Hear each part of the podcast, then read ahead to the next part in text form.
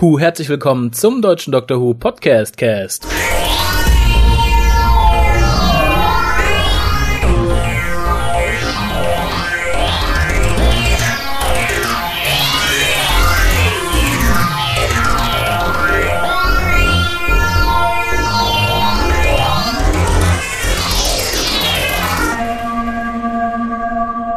Hallo und herzlich willkommen zum deutschen Doktor Who Podcast. Mal wieder. Hallo Kolja.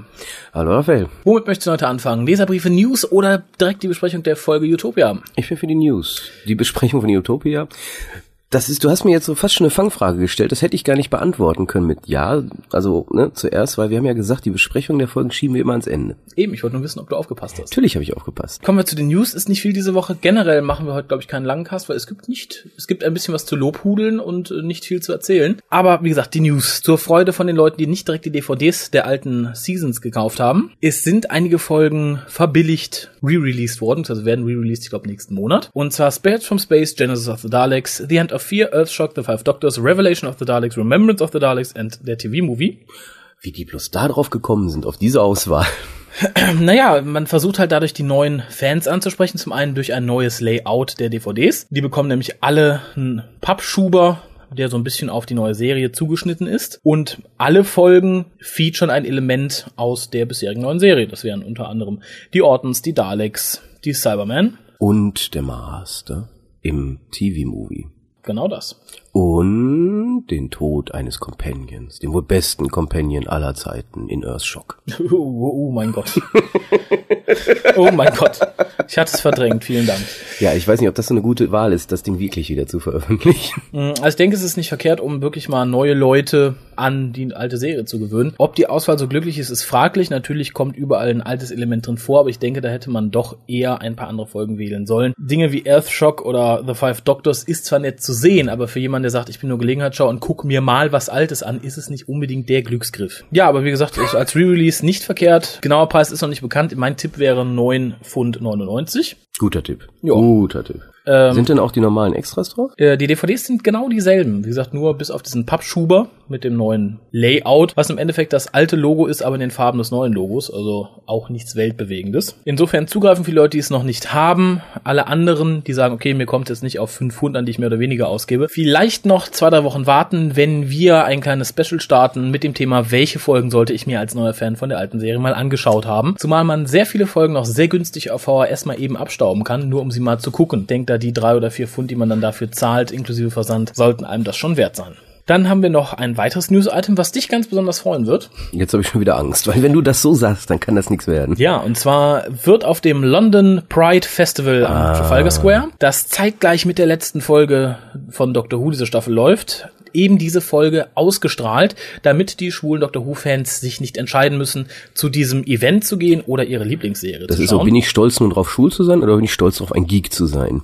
Ich bin stolz darauf, ein schwuler Geek zu sein, ist dann die Aussage in London. Genau, und diese schwulen Geeks versammeln sich dann zusammen mit John Barrowman, um halt im Anschluss an diese Pride Parade ihren Lieblingsdoktor und ihre Lieblingsserie zu huldigen und auf einer großen Leinwand zu schauen. Am Trafalgar Square, wie gesagt, finde ich es an sich eine nette Idee. Ich frage mich natürlich, wann und was bei der Hetero Pride Parade gezeigt wird. Ob man auch Dr. Who zeigen würde. Ach, Moment, es gibt gar keine Hetero Pride Parade. Komisch. Nicht verkehrt, ich denke, es hat natürlich den Nachteil, dass nominal dann natürlich die Zuschauerzahlen vielleicht sinken, weil wenn gerade im Zielgebiet, wo die gemessen werden, 10% schwule Menschen leben, dann sind die da weg, weil die alle im Trafalgar Square Ja, hocken. aber ich denke mal, die werden einfach reingerechnet, weil die werden dann gezwungen, sich das anzusehen. Es läuft ja schließlich mitten auf Trafalgar Square. Es wird dann abgeschätzt. Hoffen wir's. Ja, dann noch einmal News, wo wir gerade beim Thema Homo sind. John Barrowman veröffentlicht im Jahre 2008, also nächstes Jahr, seine Biografie mit dem Titel Anything Goes. Oh ja, wurde ja auch Zeit. Der ist ja schon so alt. Ja, das, ich finde, es ist, ich glaube, ist dasselbe Syndrom wie bei ähm, Billy Piper, die sich denkt, oh, jetzt bin ich einigermaßen bekannt geworden, so bekannt, dass man auch die, äh, die Sachen kauft, die ich schreibe, schnell auf den Markt werfen, bevor das wieder vorbei ist. Kann schneller gehen, als man denkt. Ja, also John Barrowman ist bestimmt kein langweiliger Mensch, aber ich denke, wäre er nicht durch Dr. So bekannt geworden, hätte er sich seine Biografie erstmal gespart. Richtig. Ist ansonsten ja eher so ein, ja, durchschnittlich bekannter Schauspieler gewesen. Ja, vor allem Musical-Darsteller. Und ich kann aus Erfahrung sagen, dass äh, Musical-Darsteller zwar teilweise sehr bekannt sind, aber die Fans nicht unbedingt die belesensten oder reichsten sind. Die werden dann eher sagen, ein Buch, nö, das singt nicht, das kaufe ich nicht. Vielleicht gibt's das ja irgendwann als Audiobook. Er singt seine Biografie. ja. Das ist der Traum vieler Fans. Das würde ich mir, glaube ich, sogar dann auch noch holen.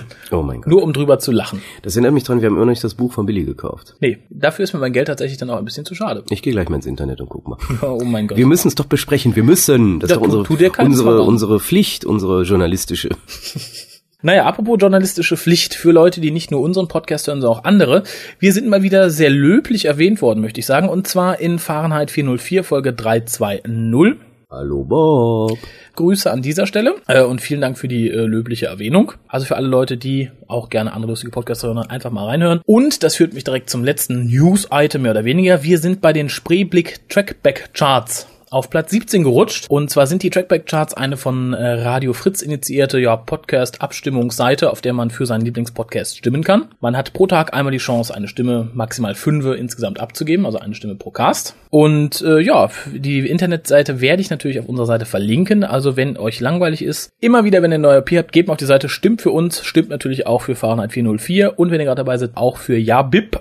Ihr kriegt nichts dafür, aber wir freuen uns natürlich. Worüber wir uns auch freuen würden, wenn ihr mal ein bisschen in unserem Shop stöbern geht und vielleicht das ein oder andere Goodie kauft. Es ist ja bald Weihnachten, vielleicht habt ihr da was für die Tante, die einen Regenschirm braucht oder für den Opa, der ein neues T-Shirt haben möchte.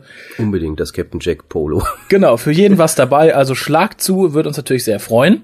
Wo wir dann beim Thema uns freuen sind. Ich liebe solche Überleitungen. Wir haben Geburtstag und zwar am 30.06. Dann gibt es den WhoCast bereits ein Jahr. Dann hört ihr uns bereits ein Jahr zu. Es, es fühlt sich länger an.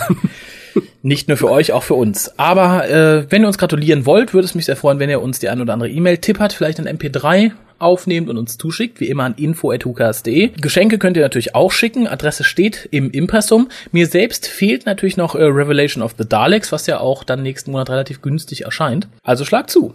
Apropos zuschlagen, die Zuschauer haben zugeschlagen bei Utopia mit 7,3 Millionen Zuschauern für diese Folge und 36,9% Share. Ähm, ja, und mit Recht fanden diese Leute die Folge auch verdammt gut, möchte ich sagen. Denn sie hatte zwar keinen Inhalt, servierte uns aber gleich die Rückkehr von zwei mittlerweile Doctor Who-Ikonen, möchte ich sagen. Aber kommen wir doch gleich einfach dazu. Genau, machen wir doch erst nochmal, ich hätte sie fast vergessen, die Leserbriefe. Damit Sind ja nicht viele dieses Mal. sind nicht viele, sind aber schön lang und die Zuhörer sollen auch etwas von deiner Stimme haben. Also wir hatten eine E-Mail von Herrn Marc Weinreich bekommen. Und zwar ähm, sein Betreff war einfach nur allgemeines Lob. Denke mal, das sollte man auch einfach betonen. Äh, hallo ihr zwei und ein besonderes Hallo an Kolja. In Klammern, falls ihr euch noch an mich erinnert. Natürlich. Tun wir. Ich höre gerade eure neueste Ausgabe des WhoCast und möchte euch einfach, weil ich es angebracht finde, erneut zu eurer Arbeit gratulieren. Immer wieder höre ich begeistert zu und verzichte gerade sogar nur wegen euch auf eine Stunde meines sonst vierstündigen Schlafs. Hochachtung dafür, dass ihr euch immer wieder die Mühe macht, aktuelle Folgen oder Nachrichten aus dem Universum zu besprechen. Ihr habt jedes Lob, was ihr dafür bekommt, verdient. Bevor ich nun weiter höre, kurz meine von euch noch unbeeinflusste Meinung zu Blink. Ich finde, dass Stephen Moffat sich erneut als bester Autor der neuen Serie zeigt, der mit durchdachten, schlüssigen und vor allem spannenden Folgen bzw. Skripten brilliert. Im StudiVZ habe ich meine Meinung zur Folge schon kundgetan und kann sie an sich auch kaum erweitern. Die Folge war brillant und zeigt, dass es auch ohne große Präsenz des Doktors auf dem Schirm möglich ist, den Charme zu vermitteln, der diese Figur ausmacht. Der Doktor wird in seinen kurzen Auftritten exzellent charakterisiert.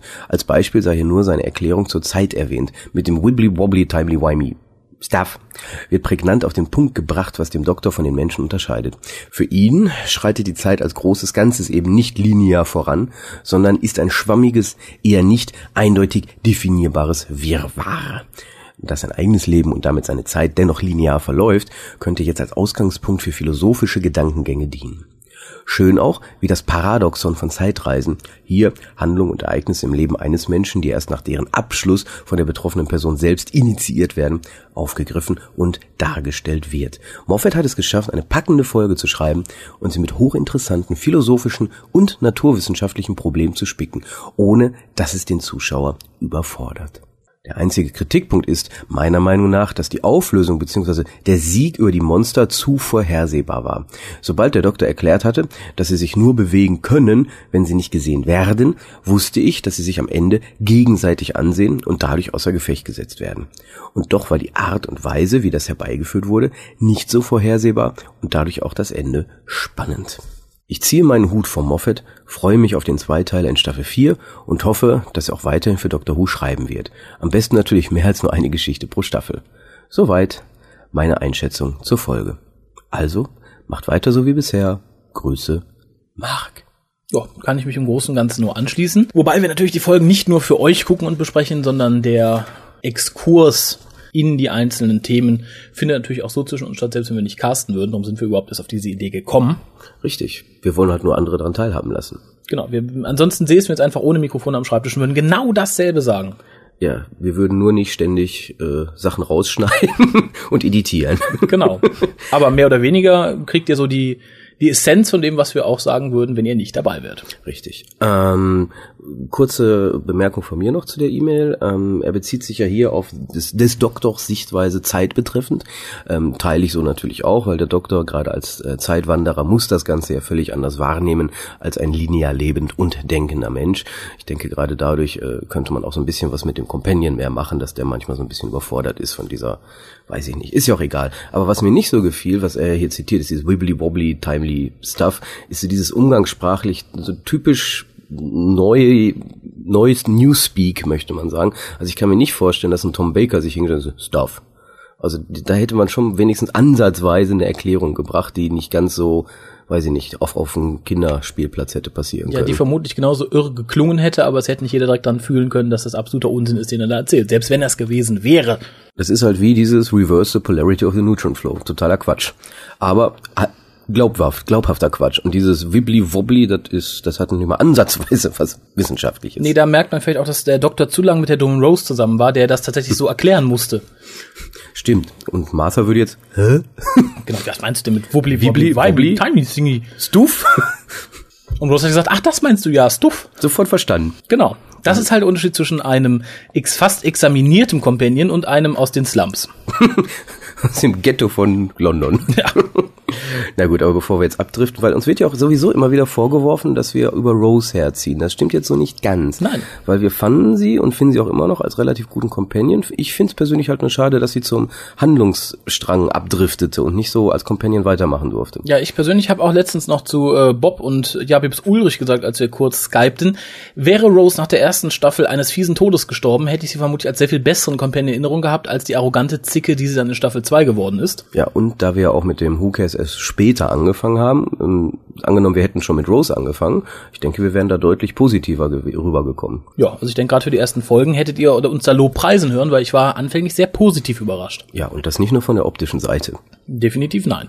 Wobei, wie heißt nochmal diese Zeitschrift? Arena oder wo war sie drauf auf dem Cover? Ach stimmt, ja, ich erinnere mich dunkel. Direkt, direkt nach der ersten Folge kaufen gegangen. Genau.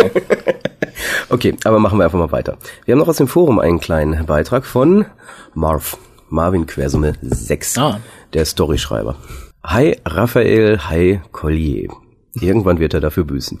Ich frage mich, ob er das mit Absicht tut oder ob er nicht registriert, dass man nicht ganz anders schreibt. Ist ja egal, wenn er dafür büßt, wird er es merken. Super Hookast diese Woche. Ihr habt euch in der Folgenbesprechung wieder als exzellente Nitpicker erwiesen. So viele kleine Schwachpunkte, die mir beim Schauen dieser super Episode nie aufgefallen wären. Auch wenn man einiges wie zum Beispiel den fehlenden Timecode leicht erklären könnte. Wir haben ja nicht gesehen, was Sally dem Doktor aufgeschrieben hat. Ansonsten muss ich mich jetzt zurückhalten, um nicht einen ellenlangen Text zu schreiben, der erklärt, warum Rose besser ist als Martha. Oh, er greift genau das auf, was wir gerade hatten. Ich werde mich stattdessen nur auf die von euch angesprochene Episode Boomtown beziehen, die für euch ja das negative Beispiel für Roses Charakter ist. Ich fand ihr Verhalten an dieser Stelle einfach nur menschlich. Ihr wird wohl klar gewesen sein, dass ihre Beziehung mit dem Doktor eher asexueller Natur war.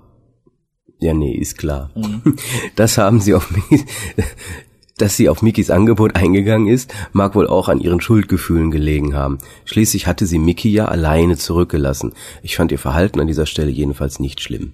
Da möchte ich kurz einwerfen. Lieber Marv, ich weiß ja nicht, wie es mit deiner Beziehung so steht, aber ich hoffe doch sehr, dass deine Frau, Freundin, ich möchte jetzt nicht sagen Freund oder Mann, nicht das tut, was Rose getan hat. Nämlich, sobald der erste Kerl mit dem dicken Ferrari vor der Tür steht, der nicht nur durch Raum, sondern auch durch Zeit traveln kann, dich einfach links liegen lässt, sagt, ach, du bist mir zu dumm, du darfst auch nicht mit, tschüss, sich dann nur noch meldet, wenn sie was von dir braucht, äh, komm hier, steuer mal die Rakete, um uns zu retten, bring mir mal doch bitte meinen Reisepass, hm, um dann, wie du sagst, zu merken, oh, der mit dem dicken Ferrari, äh, der hat ja keinen Schwanz. Nimmst du mich zurück, Marv, bitte, bitte? Zumindest mal kurz, weil der nimmt mich ja nicht und darum sollst du mich jetzt nehmen. Nur um dann eine Folge später wieder zu sagen, ach, der mit dem Ferrari ist weg und hier will ich ja gar nichts mehr von euch, hier hält mich ja nichts. Ich hoffe sehr, dass du niemals äh, an eine solche Frau oder einen solchen Herrn gerätst, weil ich glaube, dann denkst du tatsächlich ein bisschen anders über das Verhalten von Rose, was durchaus menschlich ist. Richtig, aber genau. natürlich verwerflich menschlich. menschliches Verhalten, aber schlechtes, falsches ja, menschliches es, Verhalten. Es ist leider auch menschlich, äh, ganze Völker auszurotten, aber es das heißt doch lange nicht, dass man es gutheißen muss. Richtig, und mehr tun wir ja gar nicht. Als Völker ausrotten als es nicht gut heißen. Apropos Völker ausrotten, wo wir gerade wieder im ah, Thema sind. Das sind heute, das fließt heute geradezu. Ja, Wahnsinn, ne? äh, kommen wir zur Folge Utopia, in der ja die Menschheit vor ihrem Exitus steht. Denn Utopia spielt größtenteils im Jahre 100 Trillionen. War das 100 Trillionen? Ich habe nicht das so ganz aufgepasst. Das war alles so hektisch am Anfang. War es und zwar spielt es zu einer Zeit, in der die Menschen um ihr Überleben kämpfen und zu einem Ort aufbrechen wollen, den sie nur kennen, weil von da komische Funksprüche kommen, nämlich Utopia. Vielleicht ist das ja Gallifrey, wo der Mr. Winky mit seinen Robottieren ist und die nur anlocken möchte. Also für die Leute, die Colli jetzt nicht folgen können, er hat nichts getrunken, hört euch die Folge von Big Finish The Greyus an, da wird es ein bisschen erklärt. In der ist nämlich der siebte Doktor Mr. Winky. Genau, und es ist am Ende des Universums, wo alles zusammenbricht. Genau. Also ähm, theoretisch parallel zu Utopia.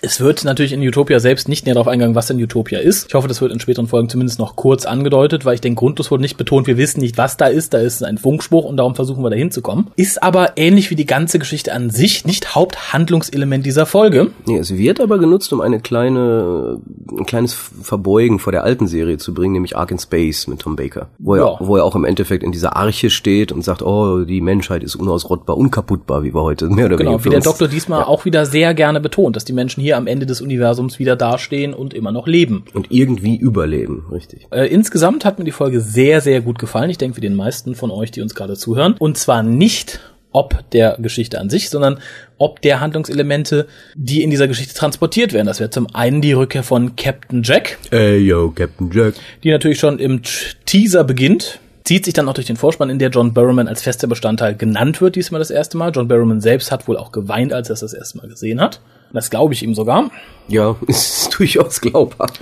Aber um mal beim Handlungselement Captain Jack zu bleiben. Es wird mehr oder weniger aufgeräumt, hatte ich ein bisschen das Gefühl. Es wird erklärt, wie kam Captain Jack von Ende Parting of the Ways nach Torchwood und dann wieder zum Doktor.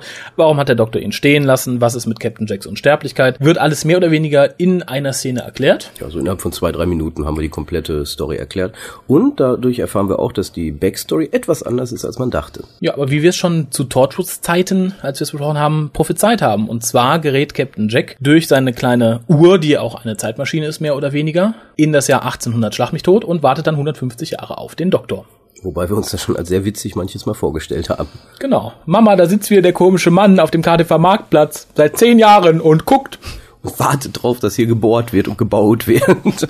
ja, genauso wie er die ganze Zeit Rose beobachtet hat, wie sie erwachsen wird. Natürlich. Der alte Spanner. Ich will nicht wissen, wie oft er von der assigen Nachbarschaft verprügelt worden ist, weil die dachten, der spannt die Kinder an. Aber insgesamt heißt es auch, Captain Jack war während des Zweiten Weltkriegs tatsächlich zweimal da, wie wir es auch gesagt haben ursprünglich. Es ist natürlich dann nicht verwunderlich, dass er sich in Torchwood so verändert hatte, was mich dann aber auch dazu führt, dass er diesmal wieder sehr wie der Captain Jack ist, den man auf Satellite 5 zurückgelassen hat.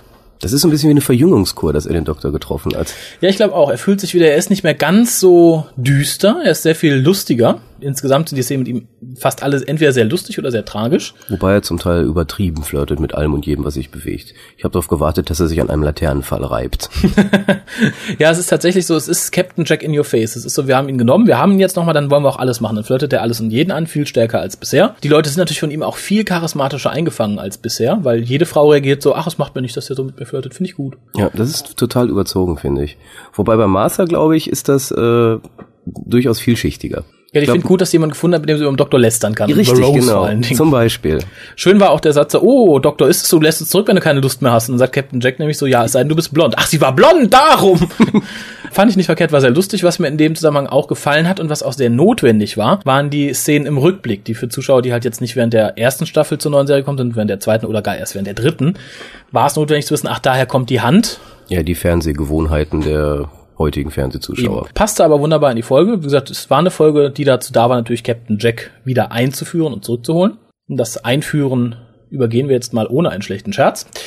Äh, hat meiner Meinung nach ganz vorzüglich geklappt. Es macht Spaß, Captain Jack wiederzusehen. Es macht auch Spaß zu sehen, dass er ganz anders mit dem Doktor jetzt umgeht. Und der Doktor sogar offen zugibt, Captain, du bist mir eigentlich zuwider, weil du nicht sein darfst. Du bist unsterblich, du bist ein fixer Punkt in der Zeit. Du kannst nicht sterben, du bist unsterblich, das geht nicht und darum finde ich dich irgendwie fies. Ja, und da wurde auch schon ganz dezent angedeutet, dass er nie mehr mit der TARDIS mitfliegen wird. Genau, weil die TARDIS kommt auf Captain Jack wohl auch nicht wirklich klar und hat versucht, ihn halt abzuschütteln, als er dran hing. Ich bin gespannt, wie es ist, wenn er drin ist. Vielleicht bricht die TARDIS dann. Und er ist wieder draußen. Wobei, die, der Doktor ist ja schon angefangen mit seinem Screwdriver die TARDIS selber platt zu machen. Was aber natürlich dann auch explizit gesagt wird, Captain Jack muss erstmal unsterblich bleiben, denn der Doktor kann nach eigener Aussage nichts dran ändern. Ist Darauf hatte Captain Jack ja während Torchwood sehr gehofft. Ja, war auf jeden Fall wichtig, dass er unsterblich ist, äh, all dieweil er, ja, im Endeffekt, was war das nochmal, irgendwie radioaktiv, verstrahlte Kammer und dann entsprechend das Raumschiff zum Starten bringen muss, selber mehr oder weniger eigenhändig. Äh, um da nochmal kurz auf die Rahmenhandlung einzugehen, es ist halt die letzten überlebenden Menschen auf diesem Planeten wollen halt gerettet werden, fliegen deswegen Richtung Utopia, was auch immer das ist, witzigerweise, also die Folge heißt Utopia, aber das Einzige, was nicht passiert da, ist Utopia. Und weil auf dem Planeten leben auch noch degenerierte Nachkommen, wenn man so will, der Menschen, die, wie hießen die The nochmal? Future Kind. The Future Kinds, das sind im Endeffekt. Was ja Ironie an sich ist, wie der Professor an, später in der Folge selber bemerkt. Ja, das ist richtig. Aber sind auf jeden Fall ähm, Kannibalen, spitze Zähne, also was für Kinder, denke ich, wieder die Bu-Männer. Ja, und für alle, die Mad Max kennen, was altbekannt ist, vermutlich. ja, das denke ich auch. Ähm, wobei auch hier gilt, äh, ist alles sehr einfach gehalten, weil ist eigentlich unwichtig. Ja, die Rahmenhandlung ist, wie gesagt, mehr oder weniger komplett unwichtig. Der Hauptteil dann der späteren Handlung, also die Einführung eines alten Bekannten, findet dann auch in den letzten 10, 15 Minuten statt, während die Menschen mehr oder weniger schon alle weg sind beziehungsweise gerade im Aufbruch sind und dann verschwinden. Es befindet sich nämlich in eben dieser Basis, sage ich mal, in der die Rakete gestartet werden soll, der Professor Jana, der das ganze Projekt anleiert und erfunden hat, der die Rakete gebaut hat, aber nicht ganz damit klarkommt. Ein genialer Wissenschaftler. Genialer Wissenschaftler ist und sich mit dem Doktor anfreundet, weil die halt auf einer gleichen intellektuellen Basis miteinander umgehen können und der Doktor ihm halt hilft, die Fehler zu beseitigen, die das genannte System noch hat. Wobei man merkt die ganze Zeit, der gute Professor Jana, der alte Mann, der hat ein Problem irgendwelcher Natur.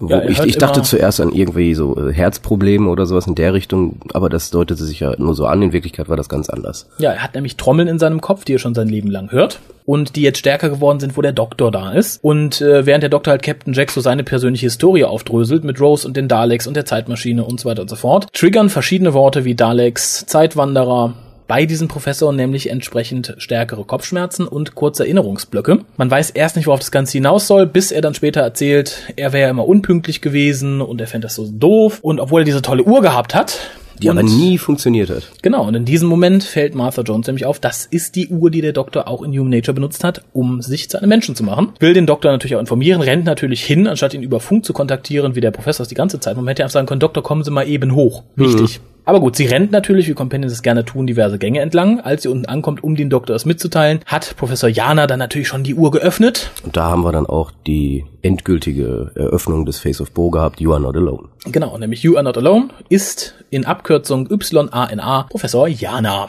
Finde ich insgesamt ein bisschen dämlich, muss ich sagen. Ist so ein bisschen wie Bad Wolf, sehr enttäuschend eigentlich. Äh, sehr enttäuschend. You are not alone ist als Satz an sich schon sehr gut. Sie hätte den Professor einfach anderen nennen sollen, weil dann die Initialen J-A-N-A zu nehmen, finde ich dann tatsächlich etwas kindisch. Vielleicht wird später noch darauf eingegangen, in den nächsten beiden Folgen, man weiß es nicht. Ganz großes Lob geht an Sir Derek Jacobi oder Jacobi.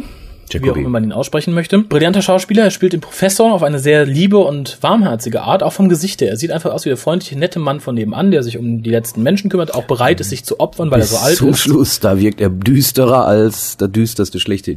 Genau bis zu diesem Moment, wo er halt natürlich die Uhr öffnet und dann in dem Moment passiert es auch mit den Augen. Er hat plötzlich böse Augen, guckt böse, sagt erstmal nicht, dass er der Master ist. Das kommt in der darauffolgenden Szene auch sehr effektvoll, als er anfängt, sein eigenes Projekt zu zerstören, den Doktor unten im Keller gefangen nimmt, indem er die Türen abschließt und dann auch die, die bösen Future-Menschen einlässt und sich dann seinem Companion zuwendet.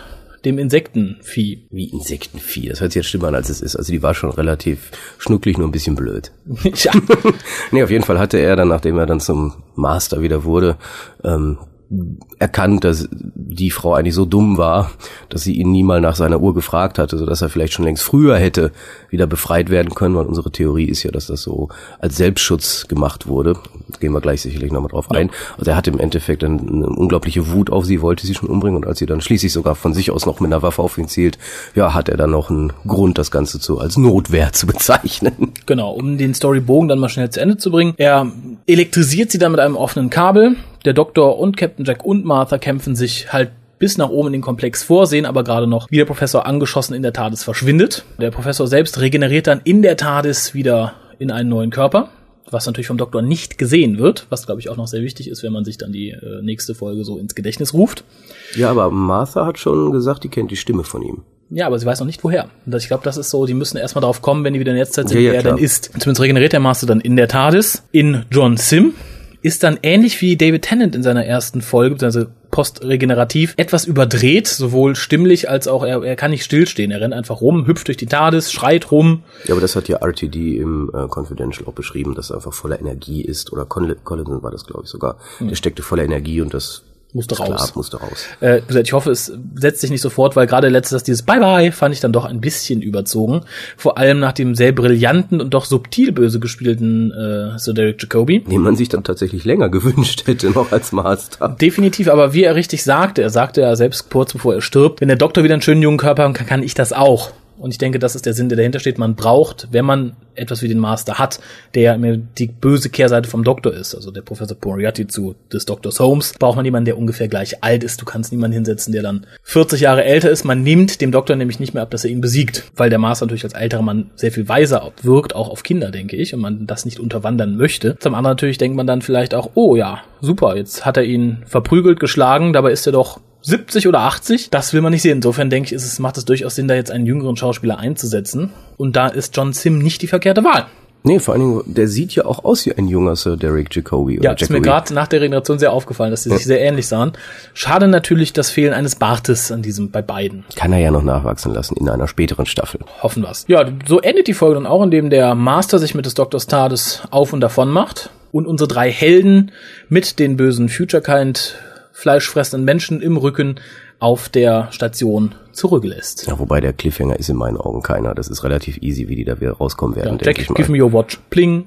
Ja, und dadurch, dass der Doktor das macht, kann man auch relativ gezielt springen und damit ist das eigentlich alles abgehakt. Wobei die Frage ist, kehrt man dann nochmal irgendwie hin zurück, um das endgültig zu klären, diese Utopia-Geschichte, oder wird das irgendwann mal Also ich gehe davon aus, sei es nur am Rande, dass es zumindest ansatzweise erklärt wird in den nächsten beiden Folgen, weil der Master auch mit den Worten Utopia einen Datenspeicher entfernt aus eben einem dieser Computer und damit verschwindet. Also wird da wohl irgendwas drauf sein, was Informationen dazu enthält. hier die Koordinaten zumindest. Insofern hoffe ich, da wird weiter noch drauf eingegangen. Ähnlich soll in der nächsten Folge darauf eingegangen werden, warum der Master denn regenerieren kann, was er ja laut des TV-Movies nicht mehr konnte. Und auch schon in der alten Serie wurde gestatet, er hat seine letzte Generation verbraucht. Meine persönliche Theorie ist ja natürlich, dass zwischen dem TV-Movie, in dem der Master in der TARDIS verschwindet, bis zu Rose natürlich so viel passiert ist. Wahrscheinlich haben die Time Lords ihn wiedererweckt, ihm einen neuen Körper geschenkt. Vielleicht hat er sich eines neuen Körpers bemächtigt von Das einem anderen glaube ich Time eher, das glaube ich eher. Insofern stellt es für mich kein Problem dar. Es sollte aber tatsächlich gerade für die alten Fans mit zwei, drei Worten erwähnt werden in der nächsten Folge. Und wenn der Master nur sagt, Do you remember the Castellan? I took his body. Hahaha. Ja, irgendwie sowas. Aber auf jeden Fall, was wir ja auch meinen, ist halt, dass der im Endeffekt getürmt ist während des Krieges und sich als Mensch versteckt hat. genau, was ja auch erstaunlich gut funktioniert hat. Fast bis zum Tode sozusagen. Ja, und äh, was jetzt im Foren aufkam und was ich hoffe, was dem nicht so ist, es tauchte die Frage auf, ob RTD den Master jetzt vielleicht nur wiedergeholt hat, um ihm am Ende dann komplett den Gar auszumachen. Schreiberisch, dass man sagt, okay, diesmal ist er definitiv tot, hat sich aufgelöst, hat sich in eine Blume verwandelt oder so. Oder in das Face of Bo. Oder natürlich in das Face of Bo, weil auch da sagte RTD im Confidential, das kommt nochmal wieder, davon hören wir auch noch wieder was. Fände ich persönlich die dümmste Lösung, aber die traue ich RTD durchaus zu. dass das in Wirklichkeit der Master ist, der da vor sich hin dämmert. Ja. Wäre dumm, aber, aber wie im, an anderer Stelle im Forum auch sehr gut bemerkt wurde, selbst wenn er versucht, den Master komplett auszulöschen, es wird ihm nicht gelingen, er kann immer wiederkommen und er wäre dumm, wenn er es versuchen würde, weil der Master ist ähnlich wie die Daleks und die Cybermen eine Doctor Who-Ikone. Ja, aber er ist besser als die Daleks und die Cybermen, weil es ein persönlicher Gegner des Doktors ist, der genau wie er aus derselben Rasse stammt, dieselben Fähigkeiten hat, nur besser ist. Ja, aber da muss ich für RTD irgendwo auch recht geben. Der Master in der alten Serie wirkte über weite Strecken recht motivationslos. Insofern, er hätte keinen Grund. Ich will die Herrschaft über das Universum. Warum? Ähm, ähm, ähm, darum. Ja, er hat ja noch keine, das müssen wir erstmal abwarten, ob er eine Motivation kriegt. Das unterstelle ich jetzt einfach mal. Wenn er keine kriegt, dann ist es bekloppt. Ja, ich sage, Russell wird ihm entweder eine geben und dann sagen, okay, ich mag den Charakter so, wie er ist und behalte ihn. Und ich hoffe tatsächlich nicht, dass er ihn am Ende endgültig auslöscht, zumal wenn der Master jetzt schon regenerieren konnte, wir immer noch die Möglichkeit haben, ihn wieder regenerieren zu lassen und von anderen Schauspielern darstellen zu lassen. Sollte John Sim da nicht ewig und drei Tage Lust zu haben, den Master alle zwei, drei Staffeln wieder darzustellen. Was natürlich passieren könnte, wäre wieder so, weiß ich nicht, ähm, die, die letzte Folge hört damit auf, dass er ihn mit dem, mit dem Ring oder sonst irgendwo da wieder auf den Planeten da rausschmeißt. Das ist die letzte Szene oder sowas. Wie der alleine auf dem Planeten hockt und die Menschenfresser kommen auf den zu. Ja. Das ist so ein typisches Masterende, wo man denkt, oh, das schafft er nicht mehr, aber oder dass ihm tatsächlich nicht. wieder sein Timelord sein nimmt, ihn in einen normalen Menschen verwandelt, ihn irgendwo absetzt oder tatsächlich auf der Erde lässt und sagt, so, und du wirst jetzt eingesperrt, die Uhr nehme ich mit, auf Wiedersehen. Ja, sowas in der Richtung wäre auch eine Möglichkeit. Darum wahrscheinlich auch diese Last of the Time Lords. Wahrscheinlich muss der Doktor die Entscheidung treffen, ob er den zweiten, letzten seiner Art tötet, umbringt oder einfach auf Halde legt. Auf Halde legt ist gut. Na gut, dann würde ich doch mal sagen, wir verabschieden uns dann auch bis nächste Woche, wenn du nichts mehr hast, was du dringend erzählen wolltest. Ja, wir haben eigentlich, denke ich, alles angeschnitten, weil die Folge war halt nicht so gehaltvoll. Die lebte halt wirklich nur von der Rückkehr zweier Charaktere, was an sich ja so groß war, dass für alles andere kein Platz mehr war. Martha persönlich hat mir eigentlich ganz gut gefallen, gerade oh. dadurch, dass sie halt ein bisschen offener mit einem anderen Pseudo-Companion reden konnte. Und ja, ist natürlich klar, sie liebt den Doktor immer noch, ist jetzt nicht so, dass es. Hat jetzt ist. aber Verstärkung in Form von Captain Jack. Richtig. Und ich finde, es ist das wiederum, finde ich auch alles sehr menschlich dargestellt. Alles sehr realistisch, sehr glaubwürdig. Und nee, ist okay, war gut. Und sie durfte als Arzt arbeiten. Ja, eine kleine Bitte noch an alle von euch. Äh, es gibt auf der BBC-Webseite einen Link zur Vote Saxon-Seite. Da gibt es ein kleines Poster zum Ausdrucken. Wenn ihr richtige Fans seid, druckt es zwei, dreimal aus, klebt es bei euch ins Fenster oder ins Auto an die Windschutzscheibe und sei es nur, um ein bisschen Verwirrung zu stiften. Ich habe hier schon eins im Badezimmer kleben. Wenn das nicht Verwirrung genug ist. also bis zum nächsten Mal. Schaltet dann auch wieder ein, abonniert uns, erzählt allen anderen von uns, von unserem Shop. Opa hat bald Geburtstag, ihr genau. wisst Bescheid. Tragt stolz eure Who Cares T-Shirts, so wie genau. auch wir es tun. Und stimmt natürlich bei den Trackback-Charts für uns, den Bob und den Ulrich ab. Bis denn. Und vergesst unseren Geburtstag nicht.